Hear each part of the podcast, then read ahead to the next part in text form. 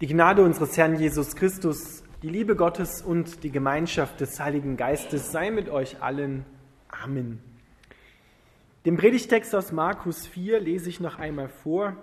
Er steht, wie gesagt, im vierten Kapitel, die Verse 26 bis 29. Jesus fuhr fort, ich erzähle euch noch ein Gleichnis für das Reich Gottes. Ein Bauer streute Saatgut auf einem Feld aus.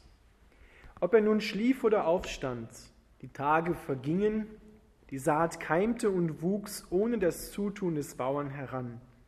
Denn die Erde bringt das Getreide ganz von selbst hervor. Zuerst sprießt ein Halm, dann bilden sich die Ähren und zum Schluss reift das Korn heran. Und sobald das Korn reif ist, kommt der Bauer und erntet es mit der Sichel. Lieber Vater im Himmel, bitten dich, dass du dein Wort an uns segnest. Mach uns zum guten Land, auf das dein Same fällt, damit wir reiche Frucht bringen. Amen.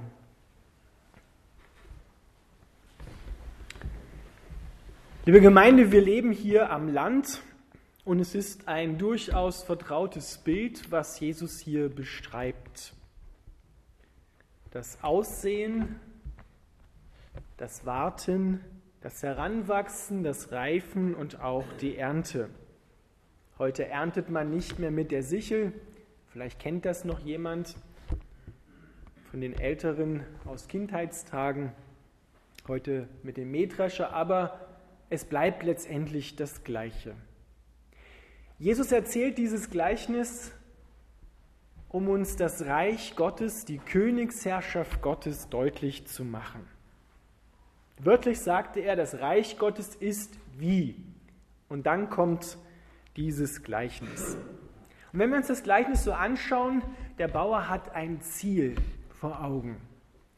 Das Ziel ist die Frucht, das Ziel ist die Ernte der Frucht. Gott geht es auch in unserem Leben um dieses Ziel. Es geht um die Frucht, es geht um die Ernte. Und dabei kommt es nicht darauf an, dass wir in unserem Leben oder die Grashalme, das Korn oder andere Pflanzen, die Früchte bringen, schön aussehen bei der Ernte, sondern es kommt auf die Frucht an. Weil so eine Pflanze geht durch verschiedene Zyklen hindurch, durch verschiedene Jahreszeiten und sieht am Ende oft nach außen hin nicht mehr so schick aus. Gerade wenn wir so den Mais angucken, den Kugelrutz, der sieht im Herbst, wenn er geerntet wird, nicht mehr schön aus, nach außen hin.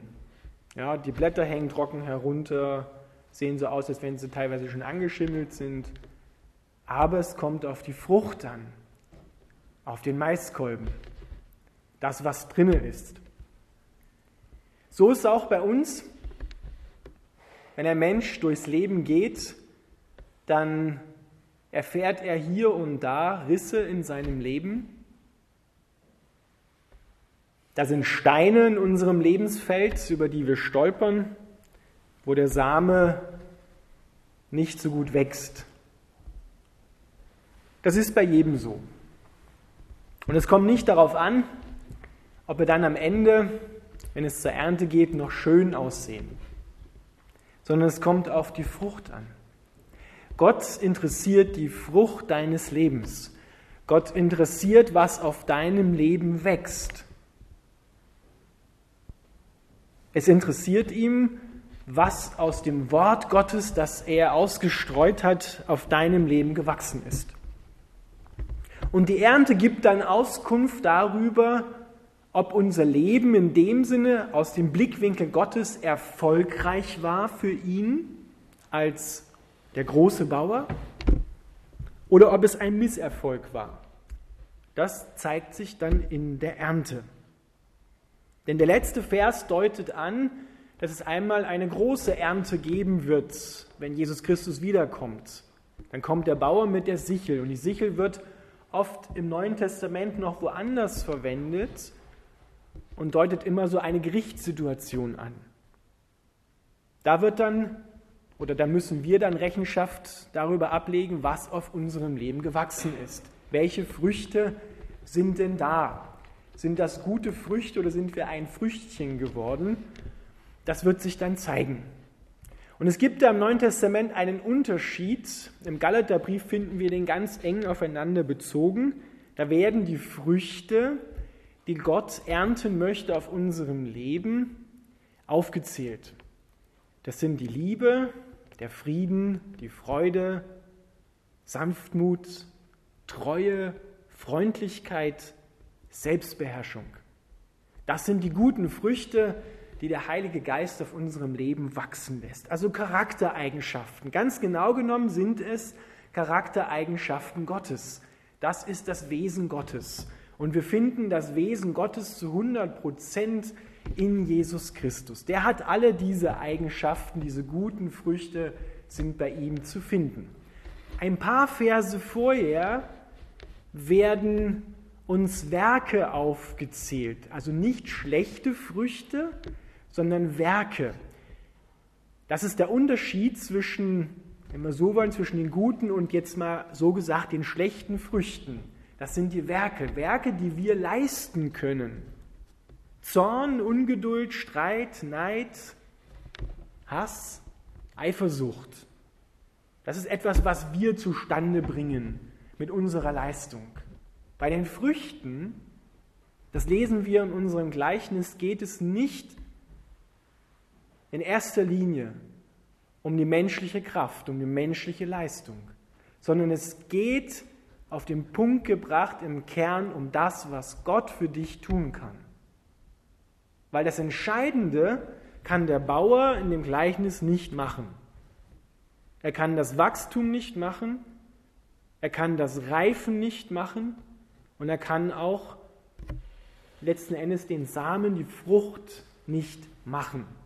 Das ist etwas, was Gott durch seine Schöpfungsordnung, jetzt mal auf der Ebene des Gleichnisses gesprochen, so gemacht hat. Das Wachstum bringt er hervor. Er tut es. Und so tut er es auch mit den Früchten des Heiligen Geistes. Er ist es, der diese Früchte auf deinem Lebensfeld hervorbringt. Der Bauer streut aus und er ist auch an der Ernte beteiligt. So sind wir auch beteiligt. Wir sind nicht völlig untätig, sondern wir geben unser Leben Gott zur Verfügung. Wir stellen es zur Verfügung, damit er darauf sehen kann, zuerst ackern, sauber machen, Steine wegtun, immer wieder aussehen kann, Wachstum schenken kann, damit es wir dann nehmen können, auch um auszustreuen auf dem Lebensboden anderer Menschen. Dazu stellen wir, werden wir nachher noch genauer sehen, auch unser Leben Gott zur Verfügung. Die Frucht offenbart, wer wir sind. Die Frucht zeigt, wer wir sind. Und wir werden nach dem Gleichnis als Christen immer sichtbarer. Zuerst, wenn wir anfangen an Jesus Christus zu glauben, ist ein kleiner Halm zu sehen. Da kann man noch den Christen mit anderen verwechseln, so wie das Getreidegras aussieht wie anderes Gras am Anfang. Und dann wächst es aber und es wird immer deutlicher, was da wächst und was es einmal werden wird. Und ganz deutlich wird es dann, wenn die Frucht hervorkommt. Spätestens dann sollte man sehen, was das für eine Pflanze ist. Denn die Frucht gibt Auskunft darüber, wer wir sind. Durch die Frucht, durch die Früchte des Heiligen Geistes, das Wesen Gottes, sollen andere Menschen schmecken können, wer Gott ist an unserem Charakter, wie wir mit uns selbst in der Beziehung zu Gott und mit unseren Mitmenschen umgehen, sollen die anderen Menschen erkennen, wer Gott ist. So hat es Gott geplant. Und je reifer und je deutlicher dann die Früchte des Heiligen Geistes hervortreten, desto sichtbarer, desto klarer wird Gott durch unser Leben weitergereicht und andere Menschen gesegnet, Same ausgestreut.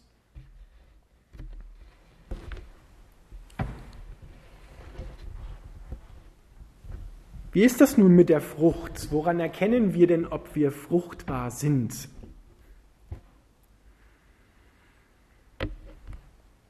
Wir erkennen dort, dass wir die Früchte des Heiligen Geistes haben, an der Frage, wie verhalten wir uns, wenn wir glauben, niemand sieht uns zu. Was tun wir und wie verhalten wir uns, wenn wir glauben, wir sind alleine und keiner bekommt es mit, wie wir sind? Wenn wir anfangen, echt zu sein. Denn nach vorne rum kann man doch einiges kaschieren und den anderen Menschen Früchte vorspielen. Freundlich sein, nett sein, aber in Wahrheit denken,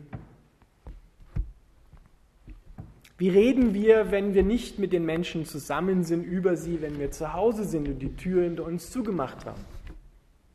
Wie verhalten wir uns, wenn wir glauben, niemand sieht zu? Dann merken wir, ob die Früchte des Heiligen Geistes wirklich echt sind, ob die echt in uns drin sind. Weil dann fällt so diese Rolle, die wir spielen, weg. Ja? Manchmal bricht das auch herdurch im Zusammensein mit anderen Menschen. Da offenbart sich dann der Charakter eines Menschen. Und daran erkennen wir dann, an den Früchten sagt Jesus, werdet ihr sie erkennen, ob sie wirklich meine Jünger, meine Kinder sind. Die Erntezeit ist dann eine Zeit, in der wir anderen Menschen dienen. Und Erntezeit ist mehrmals in unserem Leben. Das ist nicht nur die große Erntezeit, wenn Jesus Christus wiederkommen wird, sondern Erntezeit ist immer da, wo wir anderen Menschen dienen und diese Frucht, die gewachsen ist, weitergeben. Denn ein wichtiges Verständnis der Frucht ist, wem gehört die Frucht in unserem Leben? Wem gehören die Früchte, die Charaktereigenschaften? Die Bibel sagt, sie gehören Gott. Wir dürfen sie mit nutzen. Weil Frucht wird ja immer gegeben, zum einen Teil zur Nahrung für uns selbst, aber auch Same in der Frucht soll weitergereicht werden. Dazu lässt Gott ja immer mehr Samen wachsen in der Frucht, als ausgesät worden ist. Die Ernte ist immer viel größer als das, was ausgestreut worden ist, damit möglichst viel weitergegeben wird. Weil wenn die Frucht dort bleibt, wo sie ist, dann verdirbt sie dann geht sie ein. Wenn wir die Früchte, die Gott uns gegeben hat, die er hat wachsen lassen auf deinem Leben, nicht an andere Menschen weiterreichen, dann fangen wir an, diesen Segen Gottes nur für uns zu behalten und für unseren eigenen Vorteil zu nutzen. Um uns vielleicht selber darzustellen, zu sagen, guckt mal, wie heilig ich bin. Aber Segen ist dazu gegeben, um weitergereicht zu werden.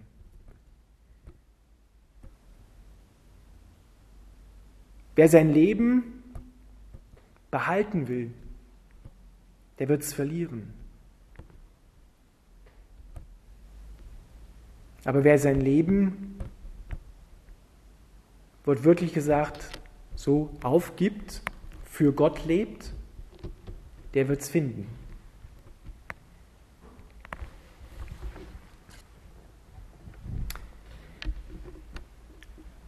Wie sollen denn andere Menschen Liebe kennenlernen, wenn wir sie ihnen nicht geben und zeigen?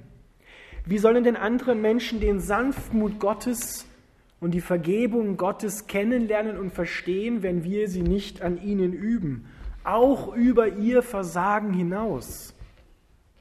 Wie sollen sie denn wissen, dass Gott treu ist, wenn ich in meiner Beziehung zu ihnen nicht treu bin? Wie sollen sie denn den Charakter Gottes schmecken, wenn wir nicht den Segen weiterreichen? Die Frucht gehört einzig und allein Gott und wir dürfen sie nutzen und dürfen sie weiterreichen als Geschenk, was wir empfangen haben und teilen, weiterreichen. Denn in uns soll der Charakter Gottes, der im Geben liegt und im Teilen liegt, sichtbar werden. Jesus hat uns das vorgemacht. Er hat nichts für sich behalten, sondern hat sein Leben mit anderen geteilt, bis in den Tod hinein. Er hat auf seine irdischen Ansprüche verzichtet und hat ganz für Gott gelebt. Er hat auf seine Sicherheit verzichtet im Angesicht der religiösen Führer, die ihn umbringen wollten, die ihm ans Leben wollten, weil er keine faulen Kompromisse in Richtung Wahrheit gemacht hat. Jesus hat ein Leben für Gott gelebt und damit für andere Menschen, nicht für sich selbst. Und hat dadurch das wahre Leben, das ewige Leben erhalten, geschenkt bekommen. Gott hat ihn versorgt in jeder Situation. So sollen auch wir leben, ein Leben für Gott und damit hingegeben für andere Menschen. Da geht es um eine Grundeinstellung, da geht es um eine Grundausrichtung. Dass wir das, was wir wollen, hinten anstellen und Gottes Willen an erste Stelle setzen.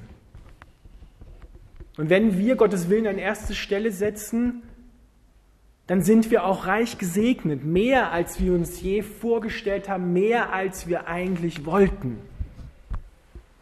So läuft das bei Gott.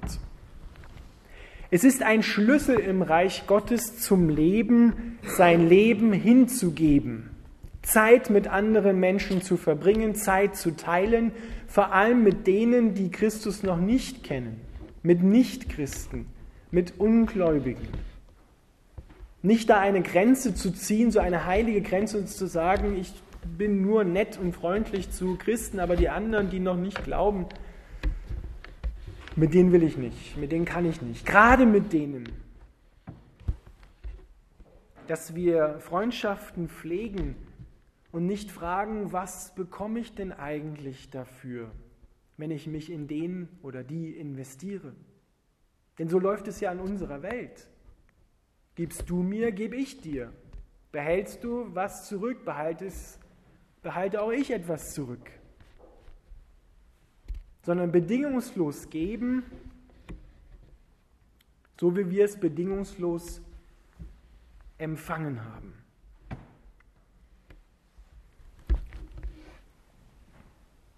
Der Charakter Gottes wird in uns geformt, indem wir unser Leben Gott zur Verfügung stellen, indem er bei uns ackern darf, sehen darf, damit wir fruchtbar werden, damit Frucht wächst und wir es an andere weiterreichen können. So entsteht Leben, so entsteht Segen Gottes.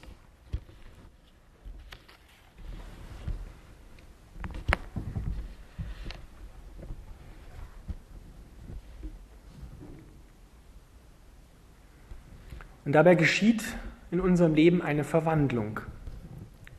Wir werden hineinverwandelt in das Bild von Jesus Christus, in seinen Sohn hineinverwandelt. So wie er ist, so sollen auch die Charaktereigenschaften in uns zutage treten. So wie auch das Korn verwandelt wird.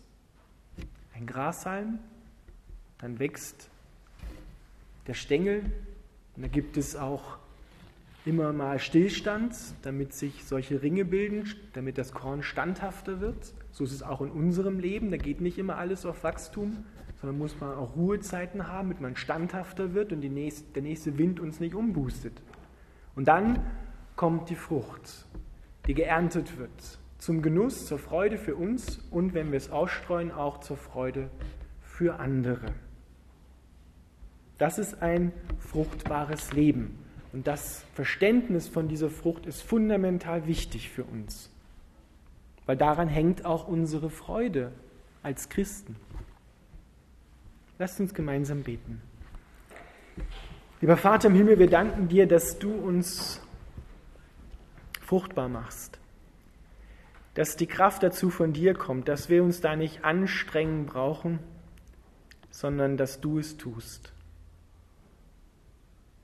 Wir bitten dich, dass wir dir unser Leben immer wieder hinhalten, damit du darauf ackern kannst, dass du den Samen ausstreust und erwachsen kann. Nimm du die Steine, die den Samen daran behindern, aus unserem Leben, aus unserem Lebensfeld weg. Zeig uns diese Steine, damit wir sie auch zu dir bringen. Vergebung empfangen und Vergebung gewähren. Herr, und schenk uns Mut, dass wir dieses Risiko in deinem Namen eingehen, auf das Leben anderer Menschen zu sehen, weil du reich bist und der Same nicht ausgeht. Können wir das tun? Ermutige du jeden von uns dazu, da wo er hingestellt ist in seinem Alltag, mit den Menschen, die du uns in den Weg stellst, die mit uns unterwegs sind, damit auch sie fruchtbar werden und deinen Charakter schmecken, deine Liebe empfangen. Amen.